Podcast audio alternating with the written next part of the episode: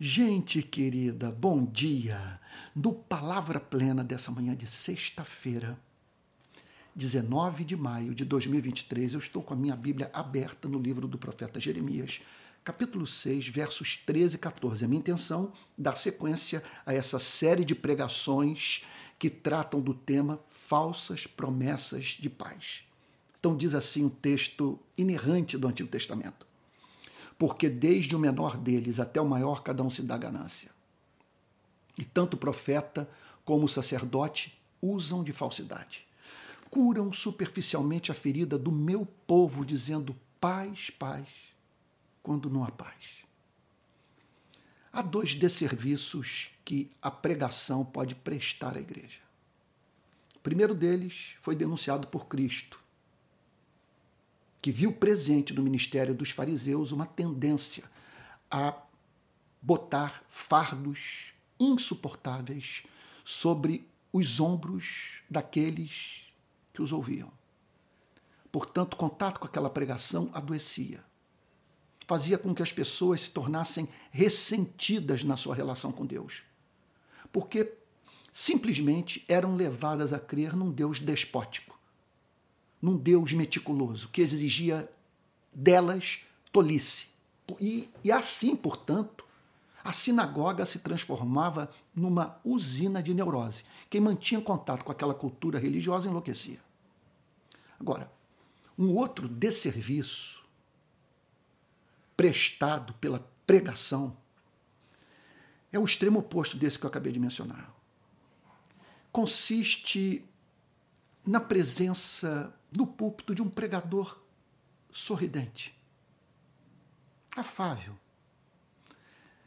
que a ninguém confronta, mais preocupado com seu bolso do que com o bem-estar espiritual daqueles que param para ouvi-lo. Então, um homem que julga que ele está ali no domingo apenas para ajudar as pessoas a encararem a segunda-feira enquanto é, pregam para uma igreja que carece de arrependimento, envolvidas, quer dizer, envolvida com a prática de iniquidade que simplesmente faz com que o Espírito Santo não atue nas suas assembleias. E é esse pecado que Jeremias identificou nos seus dias. Os profetas e os sacerdotes usavam de falsidade. Curavam superficialmente a ferida do povo. O profeta considerava aquela sociedade uma sociedade enferma, carente, portanto, para sua restauração da pregação da palavra de Deus. Contudo, os pregadores curavam superficialmente a ferida do povo, anunciando uma falsa paz, fazendo promessas que não haviam sido reveladas por Deus. Dizendo, portanto, que Deus sorria para uma sociedade cujas mãos estavam sujas de sangue. E que o juízo, portanto, não haveria de se abater sobre a igreja. Jeremias olha para aquilo e diz: Vocês estão pregando uma paz ilusória apaixonadamente vocês estão declarando paz, paz. Deus é conosco. Olha quantos somos. Trazendo para os dias de hoje, olha como que o nosso templo está lotado. Olha as nossas aquisições. Olha o prédio que nós construímos. É evidente que a mão de Deus está sobre nós. O profeta olha para aquilo e diz: Vocês enlouqueceram. O juízo virá de modo inexorável vocês serão julgados, como também os profetas e os sacerdotes, principais responsáveis por essa cultura regida pela ganância.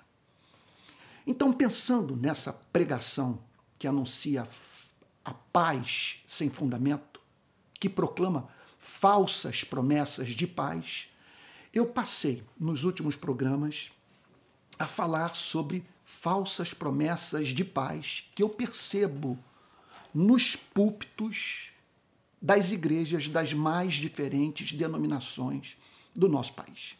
E eu gostaria de mencionar mais algumas dessas falsas promessas de paz. Então vamos a elas? Olha só. A próxima que eu gostaria de mencionar é aquela que tem como conteúdo o anúncio de que o caminho que leva a Deus não passa pelo próximo. Quer dizer, é, deixa eu reformular a frase.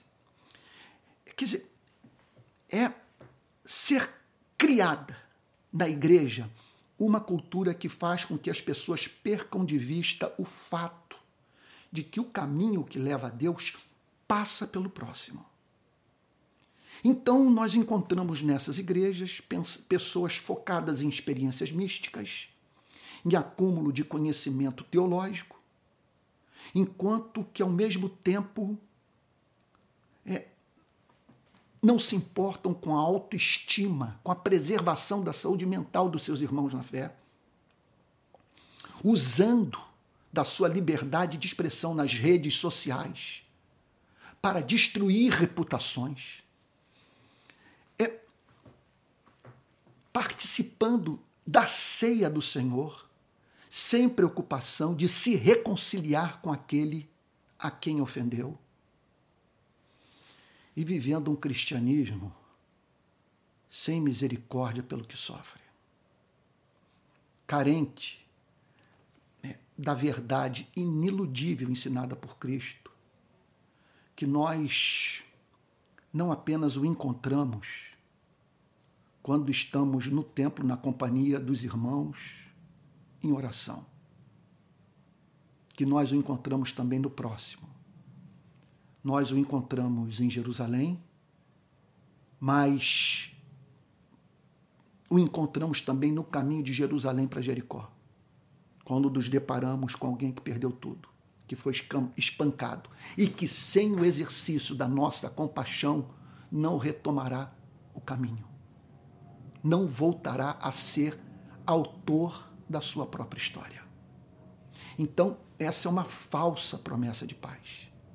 Dizer que é possível, portanto, você subir os montes, conforme a prática de, de muitos movimentos evangélicos do nosso país, que é possível você subir o monte, passar a madrugada inteira lá de joelhos, com as mãos levantadas e às vezes até mesmo debaixo de chuva, e ali ter um encontro com Deus, enquanto que lá embaixo, na cidade onde você mora, na casa onde você habita, há pessoas que foram feridas por você,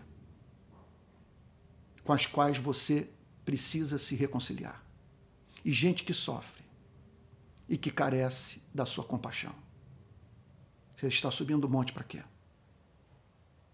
O objetivo de todo o nosso movimento na direção de Deus deve consistir em contemplarmos a sua beleza e, encantados com a sua formosura, reproduzirmos essa mesma beleza no nosso viver diário, de modo que aquele que tiver contato com o nosso amor conheça o nosso Deus. Em segundo lugar, uma outra é, é, falsa promessa de paz é declarar que cantar alto e forte é evidência de conversão. Então, quer dizer, ficarmos impressionados é, com, sabe, de, por vermos pessoas com as mãos levantadas, as lágrimas escorrendo, sabe, ou então curvadas como junco, com o rosto literalmente no chão. E aí você olha para aquela cena e diz: o avivamento chegou. É evidente que essas pessoas amam a Cristo, sabe? São cidadãos, cidadãs do reino dos céus. A Bíblia não nos dá essa esperança. Certamente é desejável vermos pessoas com as mãos levantadas ou curvadas em razão do quebrantamento de coração experimentado no ato de parar para ouvir a palavra de Deus. Então, não estou condenando a adoração apaixonada. Sabe? Não, não estou dizendo que o que Maria fez ao quebrar o vaso de alabastro com unguento chorar sobre os pés de Jesus, banhando, portanto, com suas lágrimas e os enxugando com seus cabelos, que isso não tem valor. O que eu estou dizendo é que esses momentos de adoração, se não vierem acompanhados da adoração viva, que envolve vestir o nu, alimentar o faminto, perdoar aquele que nos ofendeu, que se arrependeu dos seus atos, que sem, portanto, é, o exercício da bondade, da longanimidade, da generosidade, da solidariedade, esse culto simplesmente é vazio. E detestável aos olhos de Deus. De um Deus que nos adverte na Sua palavra que Ele não suporta ajuntamento solene associado à iniquidade.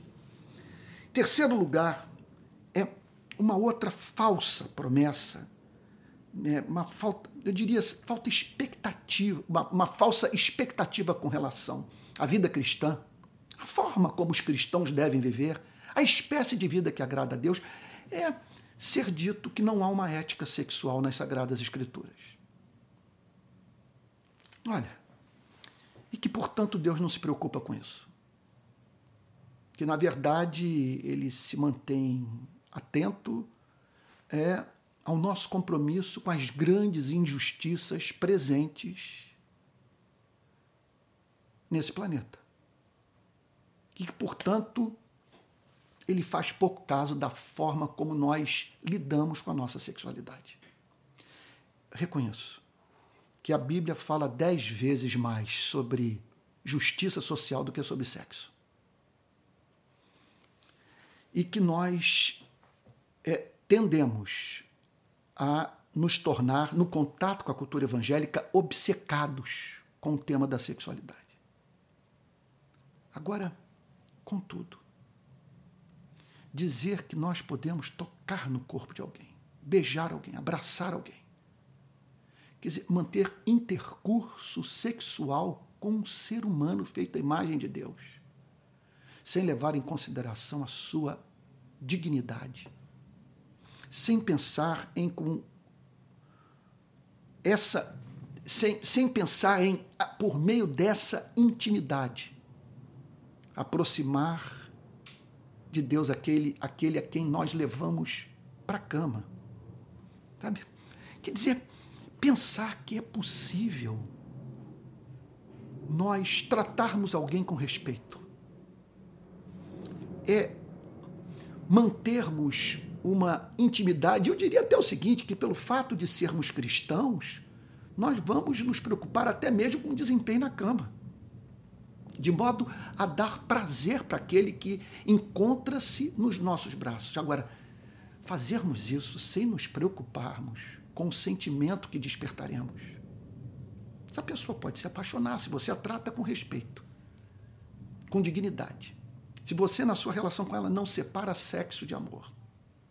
E se somado a, a, a, a isso você ainda tem um bom desempenho sexual, a probabilidade dessa pessoa se apaixonar por você é real, é concreta, é grande. E aí fica essa pergunta: você está disposto a administrar esse sentimento? Então é evidente que há uma ética sexual nas Sagradas Escrituras. Eu não posso manter relação de tamanha intimidade com quem quer que seja. Olha, não quero tornar a relação sexual é, por demais solene mas nós não podemos perder de vista o fato de que estamos diante de um ser que Deus ama. Um, um ser que é, nós devemos servir. Bom, uma outra falsa promessa também é dizer que a luta pela justiça social justifica a falta de compromisso com a evangelização do mundo. Isso é uma inverdade. Então, há pregadores que põem tamanha ênfase no combate às injustiças desse mundo que os cristãos perdem de vista o fato de que eles foram chamados de uma forma singular para proclamarem o evangelho para os perdidos.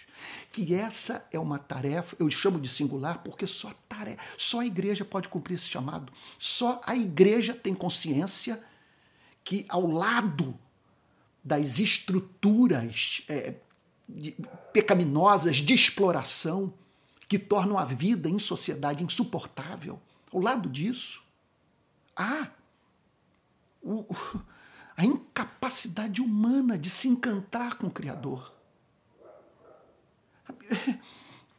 Quer dizer, o fato de que homens e mulheres mantêm uma relação de indiferença em relação a Deus e, consequentemente, portanto, vivem uma vida desagradável ao Deus Santo e que não pode abençoar aqueles que se recusam a viver a vida que Deus prescreveu para cada homem e para cada mulher. E por isso essas pessoas encontram-se sob o desprazer divino. Carecem da vida eterna, todos pecaram e destituídos estão da glória de Deus. Como olhar para tudo isso? E não ter interesse, olha só, em reconciliar a criatura com o Criador.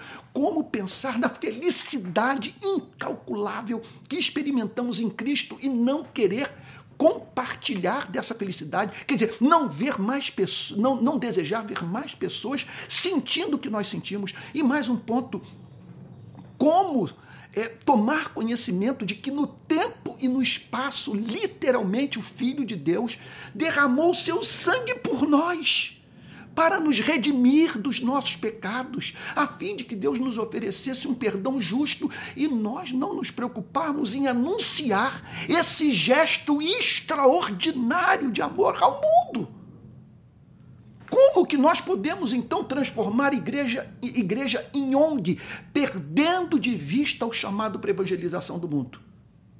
Embora reconheça que o objetivo da evangelização é lá na ponta ver surgirem homens e mulheres com fome e sede de justiça. Não por isso não dá para separar uma coisa da outra. Porque a evangelização conduz à justiça social. E é claro, a luta pela justiça social cria uma plataforma que nos permite proclamar o evangelho para pessoas que nos levarão a sério. Que dirão, ele fala do que vive. A vida dessa pessoa faz diferença na nossa sociedade. Se ela partisse, deixaria um vazio enorme na nossa cidade. Sim, esse é o nosso chamado. Nós não podemos, de modo algum, separar o grande mandamento da grande comissão. Nós somos chamados por Deus para todos amar e somos chamados por Deus para, como expressão desse amor, a todos proclamar as boas novas. Que Deus amou o mundo de tal maneira que deu seu Filho unigênito para que todo aquele que nele crê não pereça, mas tenha a vida eterna. E por fim, é uma outra, um outro absurdo presente nos nossos púlpitos. Eu chamaria de falsa promessa de paz. Sim, e eu vou explicar por quê é dizer que a doutrina é secundária no cristianismo. É dizer, portanto, que nós não devemos nos preocupar com a obtenção de conhecimento teológico. Que o importante é viver a vida cristã. É, meu Deus. Agora, como que eu posso viver a vida cristã se eu não conheço a verdade? O que significa viver a vida cristã? O que é ser cristão? Olha, é impossível separarmos a vida cristã, vamos assim dizer, é, meu Deus, é impossível separar a vida cristã do conhecimento doutrinário. Quer dizer, vive bem quem pensa bem. Me lembro do grande Martin Lloyd Jones, eu já disse isso em outras pregações, permita-me repetir, é declarar que no seu ministério as pessoas que ele viu mais envolvidas com problemas na vida foram justamente aquelas às quais faltava entendimento espiritual. Ora, pense comigo, dizer que a doutrina não importa é uma afirmação doutrinária. A Bíblia está repleta de proposições, de afirmações claras, concretas, objetivas, referentes a Deus, referentes ao ser humano, ao universo, ao plano da redenção. Como, portanto, menosprezarmos esse conjunto de verdades que nos permitem, sendo assim, ver a vida com os olhos de Cristo? Sim, quando eu conheço essas doutrinas, eu passo a raciocinar de modo cristão e deixo de manter uma relação com a vida baseada em texto-prova. Ou seja, eu, eu, eu faço isso ou deixo de fazer aquilo porque tem um versículo isolado nas Sagradas Escrituras, na Bíblia, e de fato, não estou negando, sabe, um versículo existe que pede para que eu faça uma coisa e deixe de fazer outra. Agora, contudo, a vida é altissimamente complexa e muitas vezes nós nos veremos diante de um choque de princípios. Que a observância de um mandamento representará simplesmente nós deixarmos de cumprir um outro mandamento. E aí, portanto, nessas horas, e, e, e, você, e você vivencia isso em cenários de guerra, em trabalho missionário, em áreas que são, estão sob domínio é, territorial armado de facção criminosa, que você, portanto, se vê diante de questões éticas que, que jamais passaram pela sua cabeça.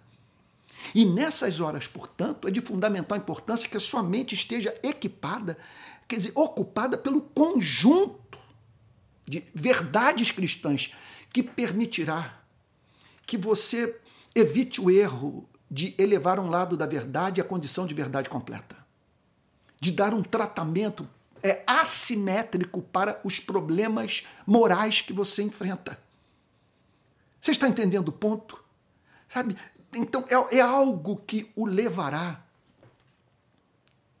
ao comportamento sábio, que o habilitará a nessas horas em que escolhas difíceis precisam ser feitas, você discernir qual o princípio ético que predomina, que tem mais valor e que deve, portanto, ser preservado por você acima de tudo. Não há como, meu Deus, negar o valor da doutrina. Como avaliar as nossas experiências místicas sem doutrina? Lá estava Hitler, escapando de um atentado contra a sua vida. Botaram uma bomba debaixo da sua mesa, a bomba explodiu. E a mesa, por ser forte, por ser maciça, o protegeu do impacto da bomba. Ele escapou ileso. Olha só, e saiu daquele atentado dizendo: ainda dizem que Deus não está comigo. Como avaliar isso? Como avaliar as experiências místicas que pessoas declaram é, ter vivido na, na, na sua relação com Deus? e que, contudo, não vêm acompanhadas, sabe, de, meu Deus, de, de, de, de uma transformação concreta de vida, que violam pre, pre, é, é, princípios bíblicos elementares, levando, portanto, homens e mulheres a se comportarem de modo temerário.